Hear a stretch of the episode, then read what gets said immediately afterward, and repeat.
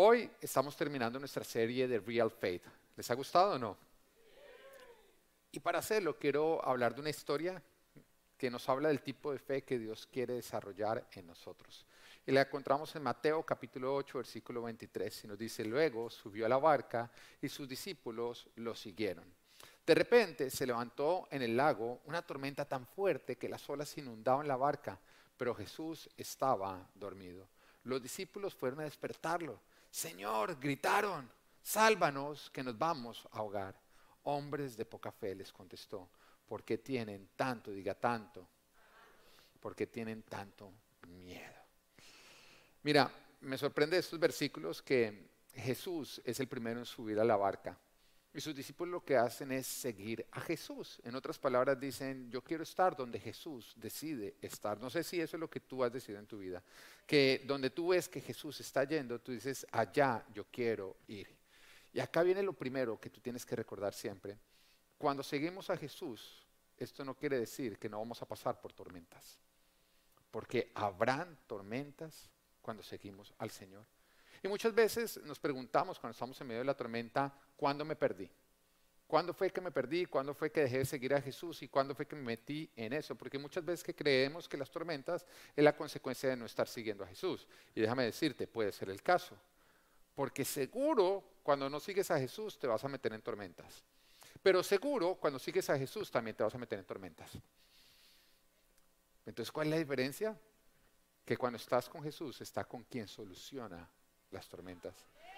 Pero cuando estás sin Jesús, vas a tener que arreglártelas solo. Así que esa es la diferencia entre los que seguimos y los que nos siguen. Pero estamos en Real Faith y nos damos cuenta que cuando empieza o cuando ocurre todo esto y despiertan a Jesús, Jesús se voltea y los reprende. Y para reprenderlos, ¿cómo les dice? Hombres de poca qué? Fe. Ahora, ¿en qué serie estamos?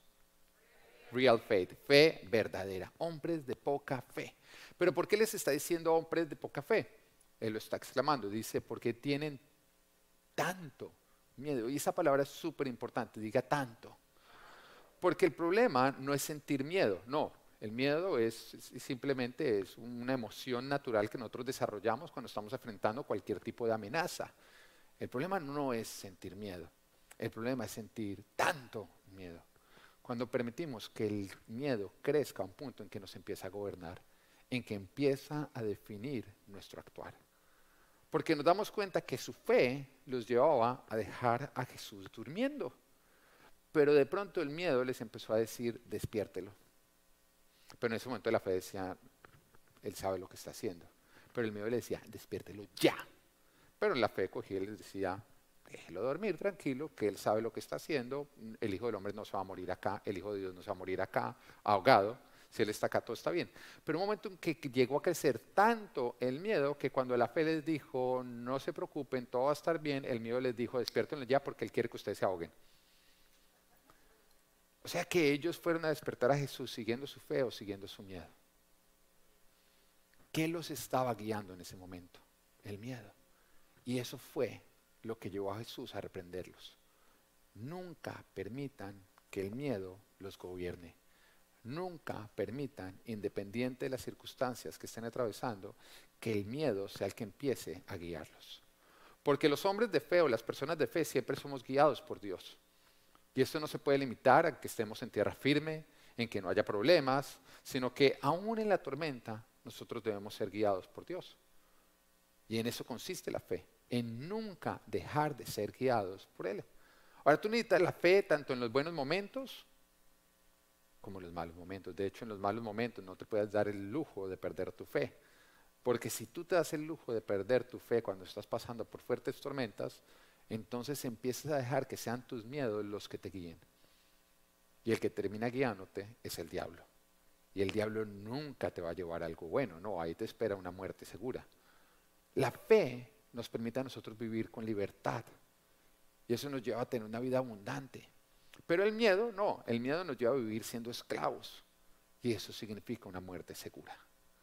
En la vida vamos a pasar por tormentas, sucesos adversos de los cuales no tenemos el control. Y ahí está el problema. Cuando nosotros no tenemos el control de lo que está ocurriendo, ¿qué sentimos? Miedo. porque desconfiamos del que sí tiene Él control. Y por eso es importante que nosotros crezcamos en fe, para no vivir por miedo, de que a pesar de lo que sintamos, nosotros no permitamos que el miedo tome el control. No permitas que el miedo tome el control de tu vida.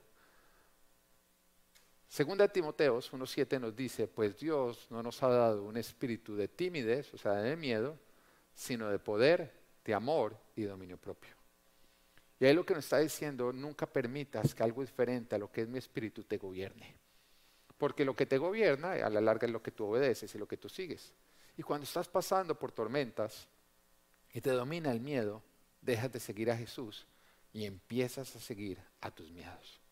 Ahora, yo me imagino cómo fue la Yo imagino que Jesús se montó en la barca y los discípulos que querían ir a donde Jesús estaba, como nos pasa a nosotros, cuando tú te das cuenta que Jesús está moviendo en una dirección, tú sabes que siguiéndolo a Él en la dirección que tú tienes que ir o no. Porque la palabra lo dice, un versículo que yo repito mucho, el que quiera ser mi discípulo, que se niegue, tome su cruz y me siga. Todo es acerca de seguirlo a Él, de ir a donde Él está yendo. Así que cuando él se monta en la barca, un discípulo de él, la respuesta natural de él es montarse en dónde? En la barca. Yo imagino que cuando se estaba montando la barca, de pronto vieron que había un poquito de nubes. Ellos conocían bien en dónde ellos estaban entrando. No era algo nuevo para ellos. Eran personas que vivían a orillas de ese lago. Varios de ellos habían trabajado toda su vida como pescadores y vieron que estaba nublado, pero ellos dijeron, oye, estamos siguiendo a Jesús, lógicamente no va a llover. Y entonces se montaron y se adentraron dentro del lago, cuando de pronto empieza a lloviznar. Y en ese instante ellos vieron a Jesús y dijeron, oiga, pero si estamos siguiendo a Jesús, lógicamente en un rato va a escampar. En otras palabras, esto simplemente es una lluvia espantabobos. ¿Usted las conoce o no? ¿Mm? Esas lluvias espantabobos. Y dijeron, bueno, pues si estoy con Jesús, lógicamente va a escampar. Y resulta que Jesús se queda dormido y empieza a llover más duro.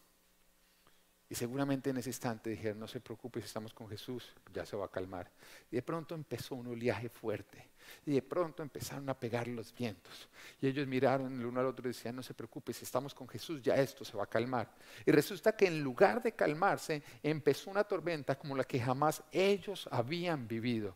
Y ellos cogían y decían, pero si estamos con Jesús, todo se va a calmar. Y miraban a Jesús y Jesús estaba dormido, se miraban a ellos y decían, realmente ya se va a calmar. Y seguía empeorando y empeorando empeorando, y empeorando. La pregunta es qué pasa cuando la tormenta no llega a su fin cuando tú lo esperabas. ¿Qué pasa cuando Jesús deja avanzar las cosas? Cuando a pesar de que tú vienes orando para que Él ponga fin a tu situación, Él permite que las cosas se sigan complicando. ¿Dejas de confiar? ¿Dejas de creer que Él tiene el control? Porque Jesús quiere que nosotros confiemos. Él quiere que confiemos cuando Él soluciona una nubecita, como cuando Él permite que se desarrolle un tsunami para Él solucionarlo. Y en muchas oportunidades el Señor permite que las cosas se sigan complicando simplemente para probar nuestra fe.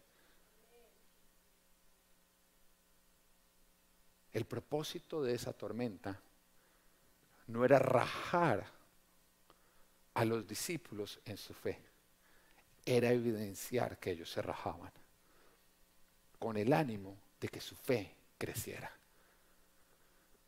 Dios no quiere que tú tengas una fe para sentirte seguro cuando no hay problemas. Dios quiere que tú tengas una fe en la cual tú sabes que estás seguro aún pasando por la peor de las tormentas.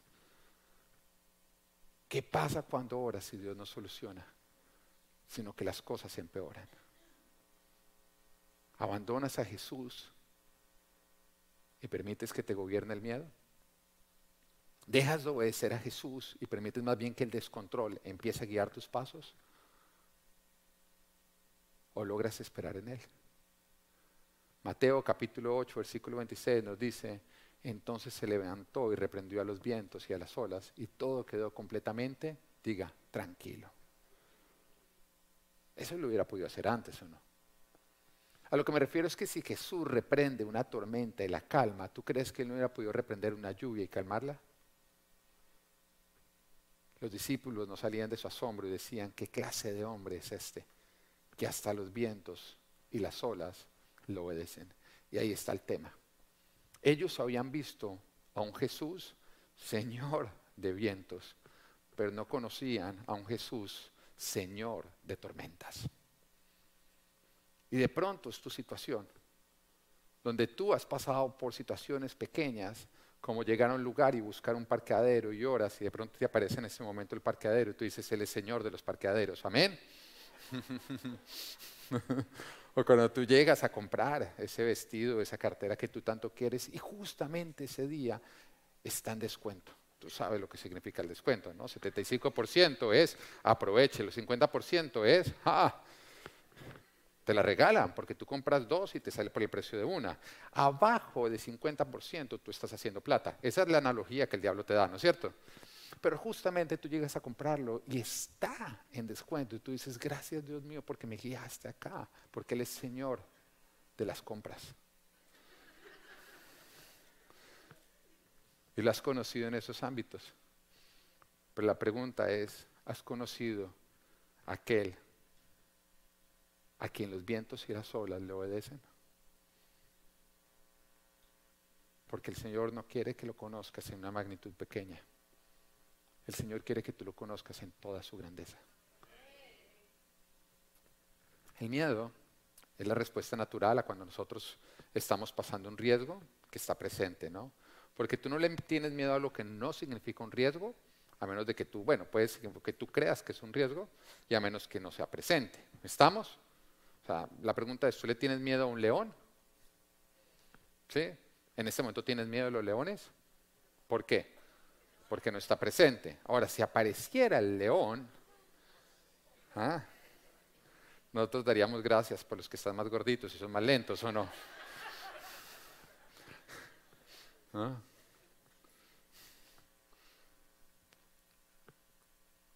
El miedo es una respuesta natural a un riesgo que está presente, del cual nosotros no tenemos control o al que no le tenemos solución. Tú no le tienes miedo a lo que tienes controlado. Y por eso nos aterroriza cuando nosotros vamos como copilotos y va manejando a alguien de quien nosotros desconfiamos pero nos sentimos seguros cuando nosotros somos los que tenemos el volante. El tema es que tener el control nos hace sentir como seguros. Y por eso muchas veces tratamos de quitarle el control a Dios, porque desconfiamos de Él y queremos sentirnos seguros. Y eso es lo que estaba pasando con los discípulos. Los discípulos estaban tranquilos porque creían que todo estaba bajo control.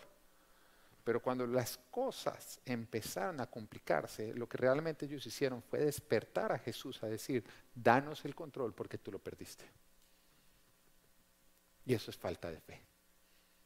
Cuando tú quieres arrebatarle el control de las cosas a Dios y decirle, dame ya lo que vengo esperando, porque no confío cuando está en tus manos, lo quiero ya en las mías. Y eso es falta de fe. Tú no tienes miedo de lo que tienes el control, pero si tienes miedo a aquello que no controlas, cuando empieza a desconfiar aquel que sí lo controla. Oye, y por eso es que nos sentimos más cómodos cuando Dios nos da el pan de todo el año que el pan diario, ¿o no? Porque hay varios que les gustaría cambiar el Padre Nuestro. No es dame el pan de cada día, sino dame el pan del resto de mi vida. Y si Dios te dijera, tengo 5 millones de dólares para ti, ah, ¿Puedo dártelos ya o lo dando diario? La pregunta es, ¿tú qué responderías? ¿Te sientes más seguro con el dinero en tus manos o más seguro con el dinero en las manos de Dios? Y todo a la larga es un tema de control. Y una fe verdadera lo que hace es soltarle el control a aquel que sabe lo que está haciendo dejar de creer que están mejor las cosas en tus manos que en las manos de Dios. Una verdadera fe es saber, creer, recordar que hasta los vientos le obedecen a Dios. Y que no importa la tormenta que tú estás viviendo, Dios tiene el control. Y si Dios tiene el control, tú estás seguro. Que lo que aparentemente quiere ahogarte está por debajo de Dios. Y que está una reprensión de acabar. Y aunque no lo esté reprendiendo, ya no significa que no lo va a reprender cuando él necesite reprenderlo. Oye, nos cuente la historia, la Biblia, la, la historia de Pedro. Pedro es uno de los personajes que a mí más me llama la atención. Y me llama la atención por aparentemente la fe que él tenía, pero después como se evidencia que en él no había fe. O de pronto que cuando estaba pasando por ciertas circunstancias, deja de seguir a Dios y empieza a seguir más bien sus propios miedos. Entonces llegan a arrestar a Jesús y en ese instante Él es el único que llega y saca una espada y corta una oreja. Y se vio valiente, pero más adelante nos encontramos con que ese mismo Pedro termina negando a Jesús. Pero uno dice, ¿por qué fue valiente en un instante y después fue cobarde? Porque cuando vinieron unos tantos, la espada le decía, tú tienes el control. Pero cuando se sintió sin espada, en ese instante, la circunstancia le decía, ya no tienes el control. Así que el único que podría liberarte de esto es Dios. Y en ese instante se evidenció que lo que había en él era falta de fe. Cuando perdió el control, cuando la defensa de su vida no estaba en sus manos, sino en las manos de Dios, cuando el único que podía salvarlo era Dios, entonces fue cobarde. Y confió más en negar a Jesús para salvarse que en depender de Jesús para que eso ocurriera.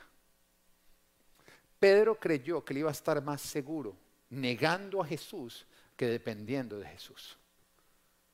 La pregunta es, ¿te pasa a ti? ¿Eres de los que te libras de situaciones con mentiras, con trampa y con pecado? Ah, ya es diferente cuando hablamos de nosotros y no de Pedro, ¿no?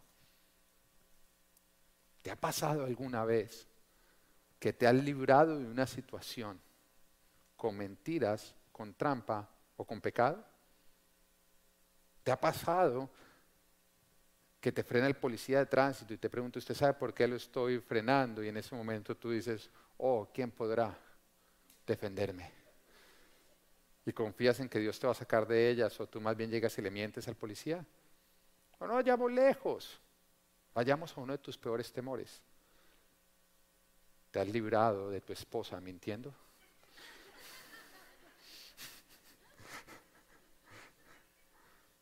O contando cierta información, porque tú sabes que hay veces en que uno puede extraer cierta información y dice yo no he mentido, pero te voy a decir a ti algo. La verdad tiene que ser completa para ser verdad. Porque la otra me decía, mi hijo Natán me decía, papá, ¿por qué Dios creó la mentira? Y yo le dije, Dios no creó la mentira, Dios creó la verdad, de hecho Él es la verdad. Entonces me dice, entonces, ¿qué es la mentira? ¿Quién la creó? Le dije, nadie creó la mentira. La mentira es la carencia de verdad. Dios creó la verdad y cuando nosotros le quitamos a la verdad no componente, eso es lo que conocemos como mentira. La mentira es la ausencia de verdad. Y cuando tú cuentas las cosas con ausencia de verdad, tú estás mintiendo. ¿Ya empiezas a entender? La verdad o es completa o es mentira. ¿Eres de los que usa la mentira para librarte o eres de los que eres capaz de confiar en Dios aún en la peor de las circunstancias cuando estás enfrente de tu esposa. Hay tormentas que, que nos prueban más, ¿no? ¿Eres de los que eres capaz de confiar en Dios? Porque mira, el pecado es una manera o justamente en que nosotros buscamos tener el control. Y era lo que estaba ocurriendo en ese momento con Pedro.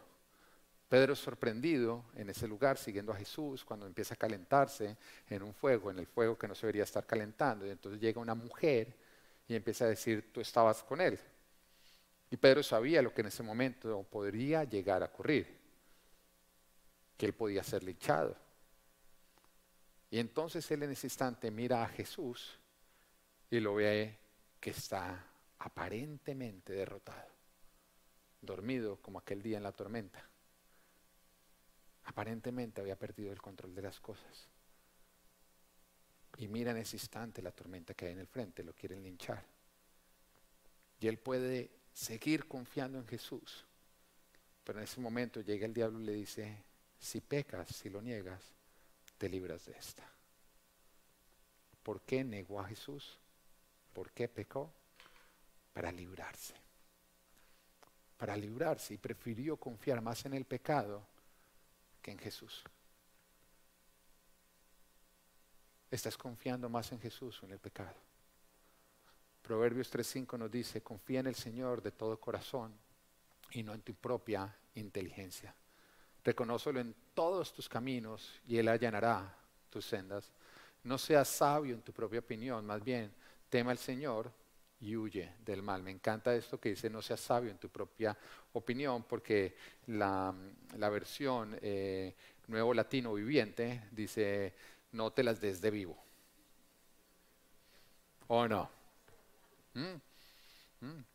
La nueva reina Valera colombiana dice no te las des de vivo, porque eres bruto cuando te las das de vivo.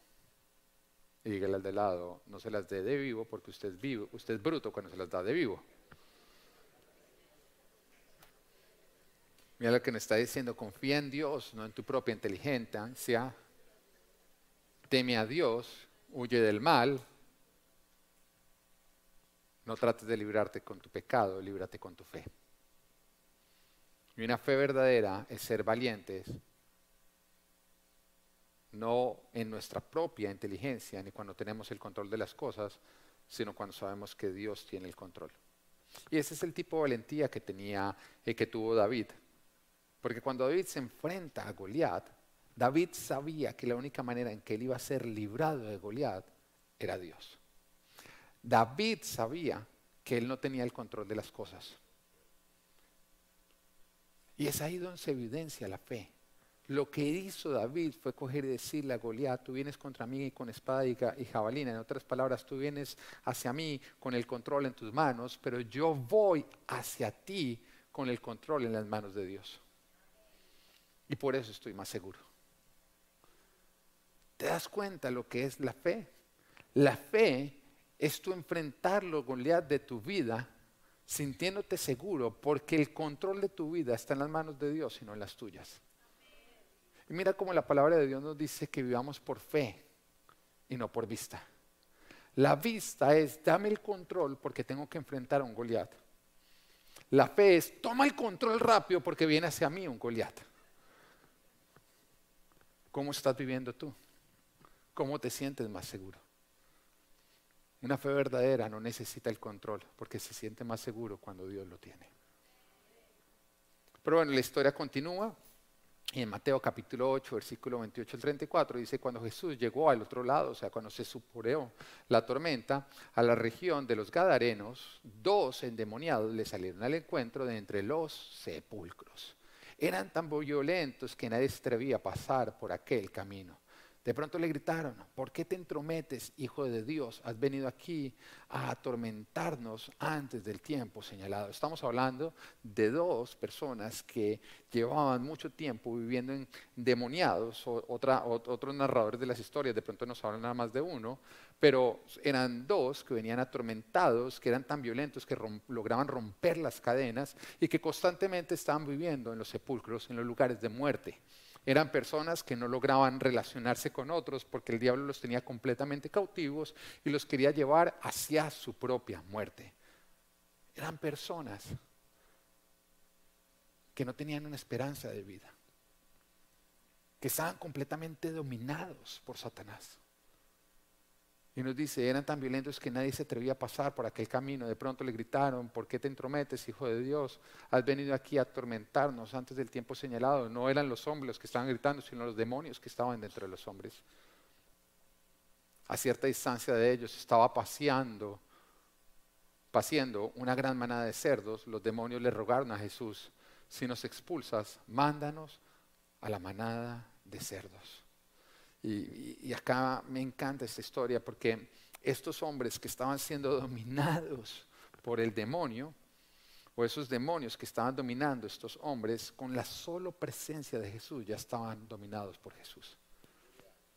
Tú te das cuenta que aunque la tormenta parezca tener mucho valor sobre tu vida, no tiene ningún valor sobre Jesús. Que Jesús está por encima. Y mira lo profundo, Jesús les acaba de presentar a sus discípulos al Señor de las tormentas y acá les estaba mostrando al Señor de los demonios. Que no importaba si el ataque era natural o espiritual, todo estaba por debajo de Jesús. No tienes nada que temer si los ataques que estás enfrentando son de origen natural. No tienes nada que temer si los ataques que estás enfrentando son de origen espiritual. Porque Jesús, a quien tú y yo seguimos, es el Señor de todo.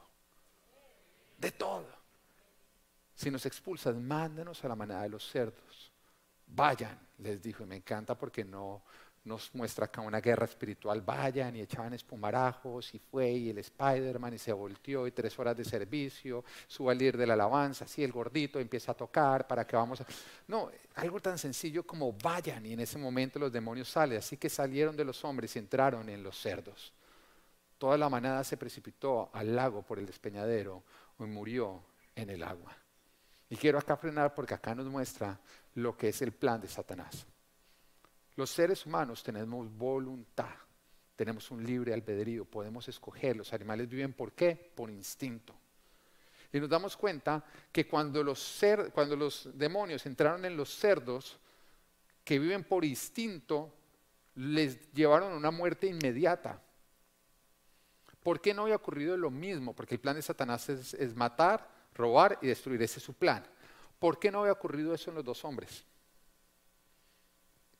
Porque a la larga los demonios estaban luchando contra la voluntad de los hombres. Y a punta de engaños ya los tenían en los sepulcros.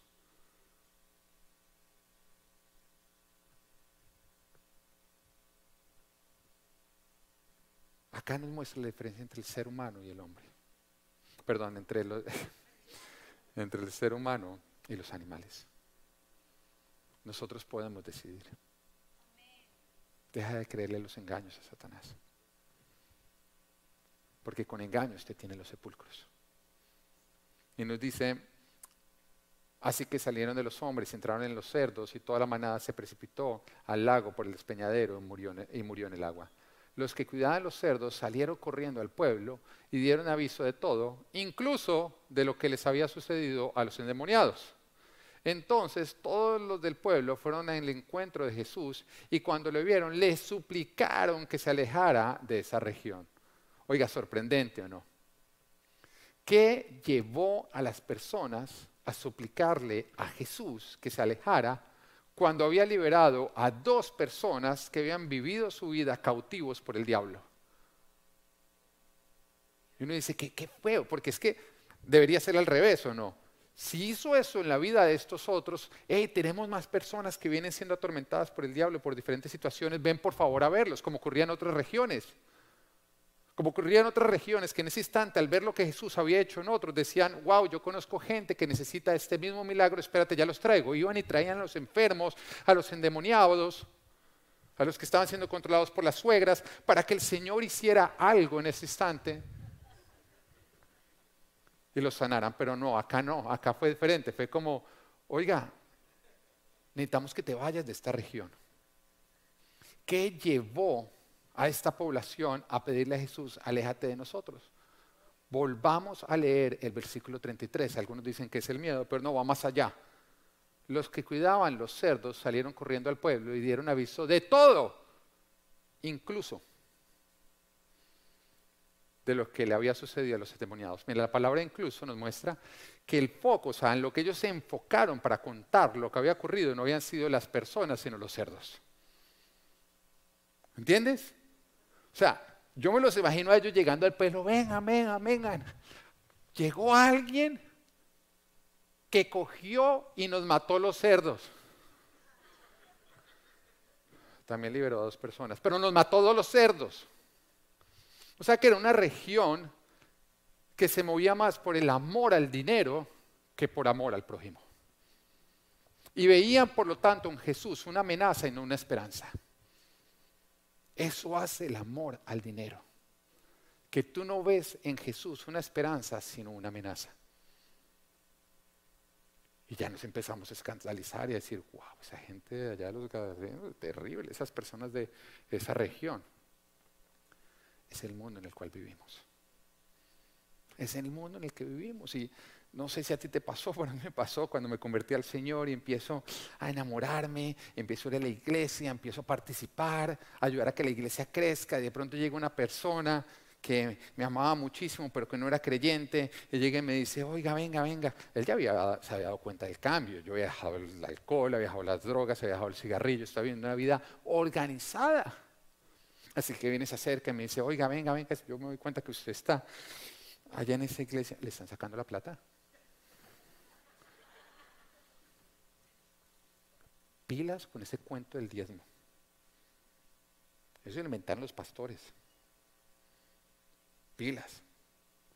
Oiga, y el enfoque eran más los cerdos que el haber sido liberado de esos demonios. En otras palabras nos decían, mira, es mejor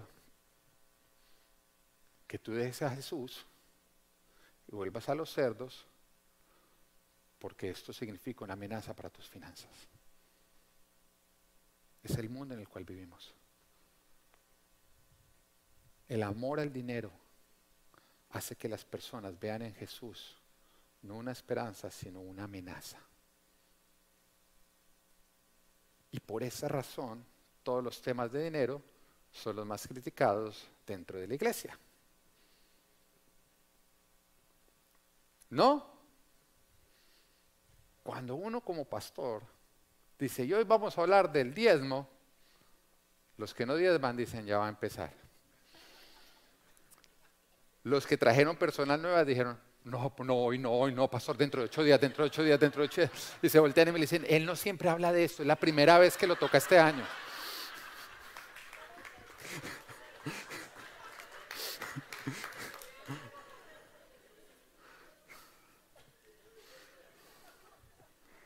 Sí, yo creo que si uno hiciera una encuesta, temas de los que no quieres que se hable en la iglesia, la gente diría política y dinero. ¿O no? Dime de qué no quieres que se hable en la iglesia y te voy a decir de qué quieres sacar a Dios. Dime de qué no quieres que se hable en la iglesia y te voy a decir áreas en las que tú no quieres que Dios tenga el control, sino tú quieres tenerlo. Te voy a contar algo para ahorrarte tiempo. En esta iglesia voy a hablar de gobierno. Amén. No me importa, ¿te sientes incómodo? No te preocupes. Porque es que ni mi esposa me dice a mí de qué predico, me lo dice Dios. ¿Lo vas entendiendo? Nunca, pastor, usted debería, si tú no quieres tener un mal momento conmigo, no, te metas con lo que yo predico. Porque en ese momento te voy a decir, ni mi esposa me dice a mí de lo que predico, me lo dice Dios. ¿Y sabes por qué voy a hablar de gobierno? Porque cuando tú lees la Biblia, te das cuenta que el bienestar del pueblo dependía de los gobernantes que tenían. Y cuando tenían gobernantes temerosos de Dios, el pueblo prosperaba. Y cuando tenían gobernantes que no eran temerosos de Dios, el, el, pueblo iba para abajo. Desde ya te lo voy a advertir, cuando faltan tres años para elecciones, amén, voy a apoyar el líder político cuya agenda se alinee a la palabra de Dios. No me importa si es querido, si no es querido, si sonríe o no sonríe, si los medios dicen que es lindo o los medios dicen que es feo. No me importa. No me importa su vida personal. Porque si miramos la vida personal de David, ah, o no. Mira mi vida personal, mi historial. Pero mira la de todos los hombres que Dios eligió no es un tema de los errores que has cometido en el pasado, es un tema de la agenda que hay en tu corazón en el presente.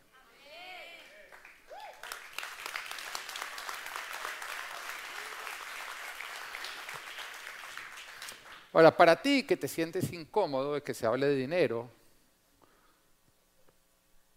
en la iglesia, déjame decirte que tú no te la vas a llevar muy bien con Jesús.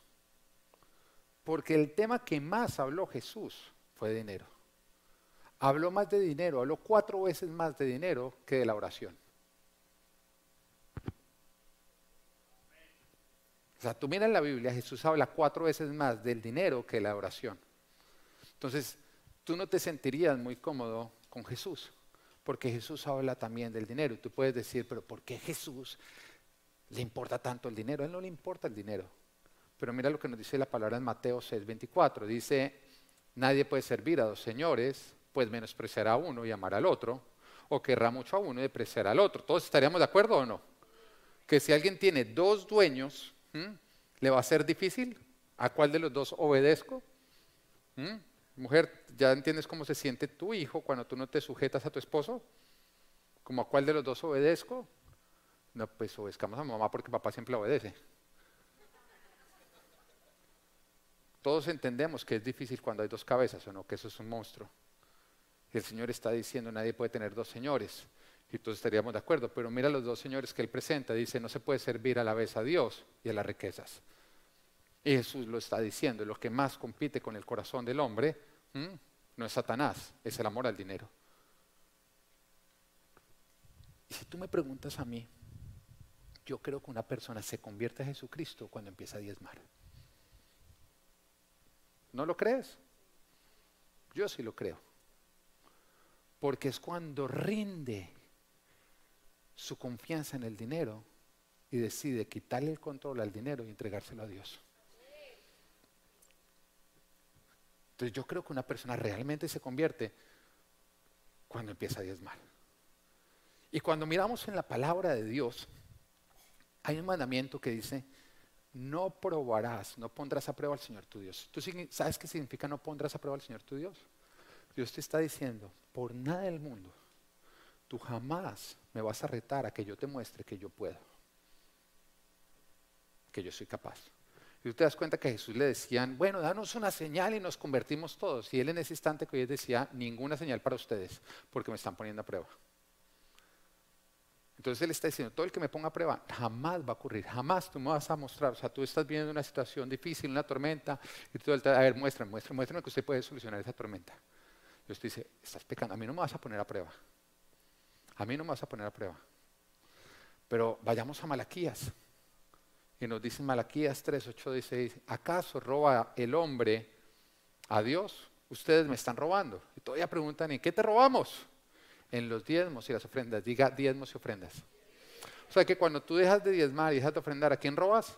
A Dios. Lo está diciendo Dios. Amén. Ustedes, la nación entera, están bajo maldición, pues es a mí a quien están robando. Traigan íntegro el diezmo para los fondos del templo, o sea que en dónde toca llevarlo? Al templo. Amén. Sé lo que estás pensando, ya lo dije, porque traje hoy esta persona nueva. Así habrá alimento en mi casa. Y llega Dios y dice, pruébenme en esto. Momentico, Dios, tú dijiste, no pondrás a prueba al Señor tu Dios. Y acá estás diciendo, pruébenme en esto. Y el Señor dice, sí. Hay una cosa, hay una cosa en lo cual yo les concedo que ustedes me pongan a prueba. Ahora, uno ¿cómo así? ¿Pero qué es ponerte a prueba? Sí, va. Hay una cosa en la cual ustedes me pueden decir, a ver Dios, te reto que me muestres que tú eres Dios. Te reto, quiero que me muestres que tú eres Dios. Y es en los diezmos y las ofrendas. Y mira lo que dice. Pruébenme en esto, dice el Señor Toporoso, y vean si no abro las compuertas del cielo y derramo sobre ustedes bendición hasta que sobreabunde exterminaré la langosta. Otra, otra versión dice, exterminaré al devorador, o sea, exterminaré a Satanás, lo reprenderé para que no arruine sus cultivos y las vides en el campo no pierdan su fruto, dice el Señor. Entonces todas las naciones lo llamarán a ustedes dichosos porque ustedes tendrán una nación encantadora, dice el Señor tu Dios. O sea, mira lo que nos está diciendo la palabra. Que Dios te permite coger y diezmar de decir, a ver, muéstrame que usted sí me puede cumplir todo eso. Usted va a hacer que se abran los cielos, que usted va a reprender al devorador, que usted me va a bendecir económicamente y en todas las áreas de mi vida. Muestre, pruébeme, pruébeme, pruébeme.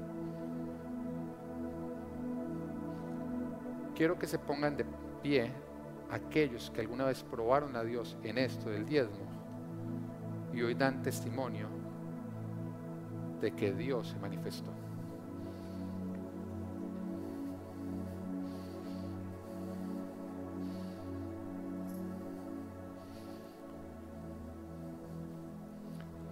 Y tú llegas a este edificio, este edificio impresiona o no. A mí me impresiona este edificio. Y cuando tú miras este edificio, alguien que viene por primera vez dice, y ese video igual, que ahorita lo vamos a cambiar, vamos a poner otro todavía mejor, porque a Dios nada más lo mejor. Amén. Y tú dices, ¿qué derroche? No, para mí nunca la adoración es derroche, es vivir para lo que fue creado. Yo prefiero ser la mujer que cogió el perfume y lo derramó a Jesús que la que lo dejó en casa, porque qué derroche. Y cuando tú llegas a este lugar, tú dices, oiga, todo esto cuesta. Todo este equipo cuesta, deben estar endeudados. Te voy a contar algo, no tenemos deudas. De hecho, tenemos ahorros.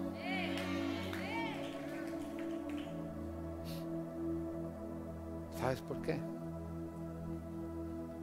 Porque esta es una casa construida con fe.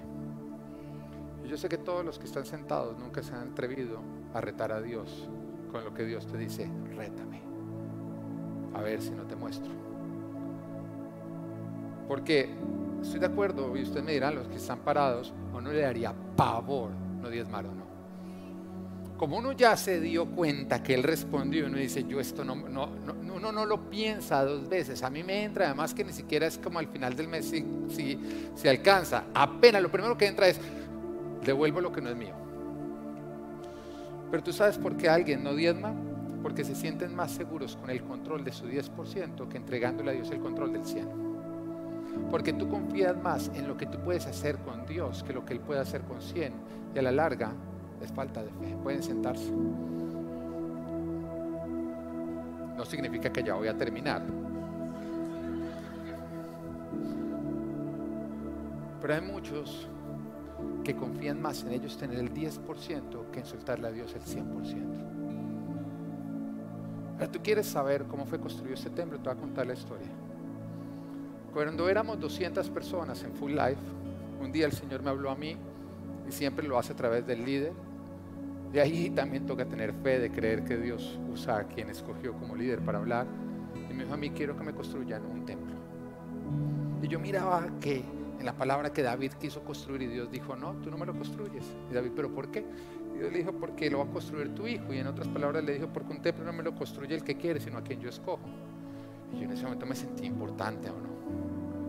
Dios nos escogió para construir un templo y fui, y yo, me imaginé llegando al cielo a hacerle fieros a David. Ay, ¿no te dejaron construir templo? Lógicamente él me respondería, ay, ¿cuántos Goliat mataste tú? Y yo diría, no, eso no estamos hablando. Y entonces yo llegué y, le conté a los 200 que éramos y todos se emocionaron igual que yo porque creo que somos una casa de fe. En ese momento no nos imaginábamos que iba a ser un edificio de 5 millones de dólares, para serte sincero. Pero Dios me habló y me dijo, esta es la estrategia, quiero que cada uno busque en su casa su perfume. ¿Qué era el perfume? Que, que buscaran lo más costoso que tenían, lo más costoso y quiero que vengan y me lo rindan quiero que me den la ofrenda más grande que han dado en toda su vida. Los que me conocen a mí saben que yo nunca les digo que hagan algo que yo no hago primero. Es así o no es así. Tengo muchos defectos, pero creo que no soy ese tipo de persona. Así que antes de contarlo, fui a mi esposa y le dije, Dios nos está pidiendo que le demos la ofrenda más grande que hemos dado en toda nuestra vida, quiere que le demos nuestro perfume. Llevábamos 12 años de casados en ese momento y teníamos 12 años de ahorros que estábamos ahorrando, no sabía yo para qué, pero en ese momento entendí para qué. Le dije, mi amor, vamos a entregarle todos nuestros ahorros a Dios. Pero somos, soy una persona organizada económicamente. En 12 años había ahorrado buen dinero. Y el día que le conté a la gente, esta es la forma en la que Dios quiere que lo hagamos, entregando nuestro perfume, les dije, y acá yo arranco la campaña y deposité mi cheque. Aparte de eso, hicimos un compromiso, todos, que no solamente entregamos el perfume, sino que nos comprometíamos por un año y medio a dar una mensualidad por encima de nuestros diezmos y nuestras ofrendas actuales. Y eso significó poner en espera muchas cosas, vacaciones, era un sacrificio. Y lo hicimos.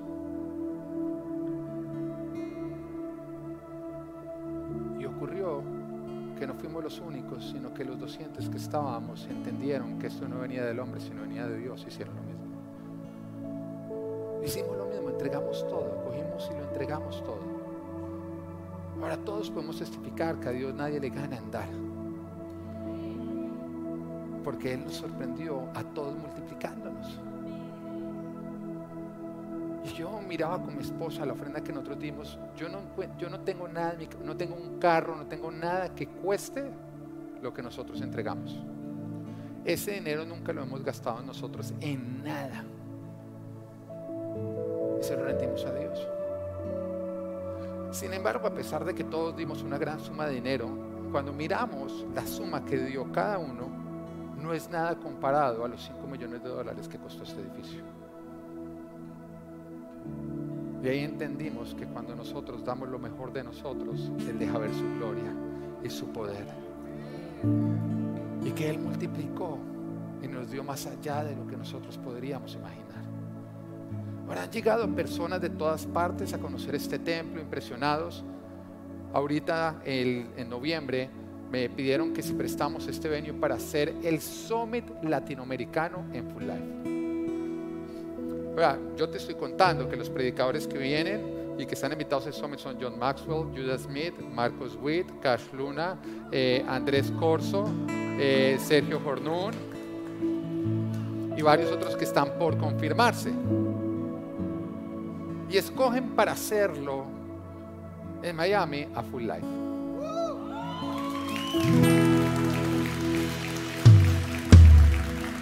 Y Dios nos dijo que iba a ser el año de ser asombrados de su grandeza. Yo recuerdo cuando arrancamos este año, tuvimos un concierto con Gilberto Daza, Marcela Gándara y Alex Campos, que yo estaba ahí sentado, yo era con la boca abierta, como creyéndome que estaba en otro lugar, porque yo nunca me imaginé eso. Pero después termina viniendo eh, Sixto Porras, Daniel Calvetti, Fran López, que es el mejor de todos. Eh, termina viniendo eh, Danilo Montero, esto que está ocurriendo, yo digo, ¿por qué ocurre tanto, tanto, tanto, tanto, tanto? Y yo entendí, porque este lugar fue construido con adoración, dando lo mejor, no con misticismo. Yo quiero que entiendas que la fe verdadera está acompañada de obras. Y que el mayor paso de fe que podemos demostrar los hombres es económicamente. Por eso es lo que más te molesta que se hable en la iglesia. Porque es lo que más te reta a ti. Por eso es que Dios dice, pruébenme en esto. Porque Él sabe que es el paso de fe más grande que puede dar el hombre. Cuando coge el dinero, que seamos sinceros, es en lo que este mundo tiene puesta la esperanza, la confianza, el bienestar, el cuidado, la paz y todo. Porque este mundo, cuando hay dinero, siente paz. Cuando hay dinero, ve futuro. Cuando hay dinero, siente esperanza. Cuando hay dinero, siente solución. ¿Se siente o no? Yo dije, quiero que pongas todo eso en mí, no en el dinero. Y eso es una fe verdadera. Y no existe un paso de fe más grande que desate más bendición en tu vida que cuando tú usas el dinero, que cuando tú usas la provisión y lo creado para honrar al Creador. Y cuando miramos en la Biblia y nos cuentan de la inauguración del templo que construyó Salomón, nos dice que la, gloria de Dios descendió de tal manera que no se pudo llevar a cabo el servicio. Y yo veo muchos pastores que para desatar esa gloria entierran Biblias, ungen todo en aceite, dan vueltas alrededor del templo y hacen un montón de cosas que para serte sincero, eso no es fe, es superstición. Porque cuando miramos lo que desató la gloria fue el sacrificio que se hizo. Porque nos dice que Salomón empezó a sacrificar en el templo tanto que se perdió la cuenta de lo que se había sacrificado. Oiga, había gastado toda su fortuna, pero no importa porque Dios multiplicó. Y todos los que dimos para ese templo, Dios nos multiplicó. ¿O no es así? Ninguno está viviendo bajo un puente, ¿o no? Sino que todos vimos un crecimiento. Y cuando Salomón había entregado todo, Dios le había dado más y cogió y dijo, un momentico, si me ha dado más, le voy a dar más. Y cogió y dio sacrificio, sacrificio, sacrificio. Y Dios en ese momento se gozó y descendió. Cuando miramos por qué fue que el Señor miró con agrado a Abel y despreció a a Caín fue justamente por una ofrenda económica. Y fue esto lo que dijo, esto es lo que a mí me mueve, esta ofrenda económica. Y tú dirías, no es que a Dios no le importa el dinero. No es que a Él no le importa el dinero, pero Él sabe que el dinero quiere enseñorar tu corazón. Y cada vez que tú llegas y rindes ese amor para decir te amo a ti por encima de lo que quiere enseñorarme, a mí pongo en ti la confianza y no en el dinero, Dios en ese momento se derrite y dice, ¿sabes qué? Esta es una persona de fe a quien yo voy a bendecir, sobre quien yo voy a abrir los cielos, a quien voy a reprenderle el devorador para que no lo toque, porque Él ha mostrado que yo soy su Señor, me ha entregado el control de las cosas y ha decidido soltarlo.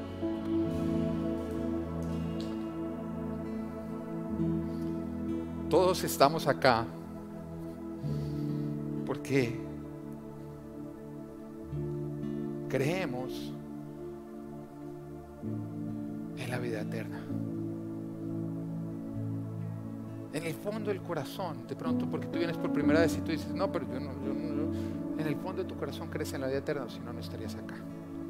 A menos que hayas venido creyendo que venías al cine, te engañaron y viste la pantalla grande, cine, cine, cine, pero resulta que salí yo a predicar y tú dijiste, oiga, este no es un cine, ¿no?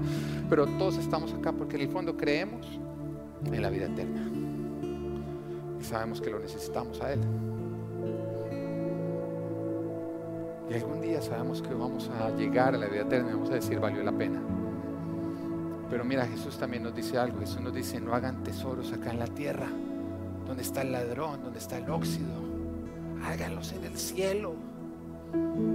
Y algún día tú y yo vamos a estar en el cielo y algunos vamos a decir, menos mal le creí, y otros van a decir, yo por qué no le creí. Mira todos los tesoros que dejé allá en la tierra, oxidándose, en lugar de cambiarlos por tesoros para acá, que son eternos. Algún día todos vamos a tener que enfrentarnos a ver la recompensa de nuestra fe o las consecuencias de no haber tenido fe de no haber vivido por fe, sino haber vivido por vista. ¿Qué es real faith? Real faith es tomar el control de tu vida y entregárselo a Dios.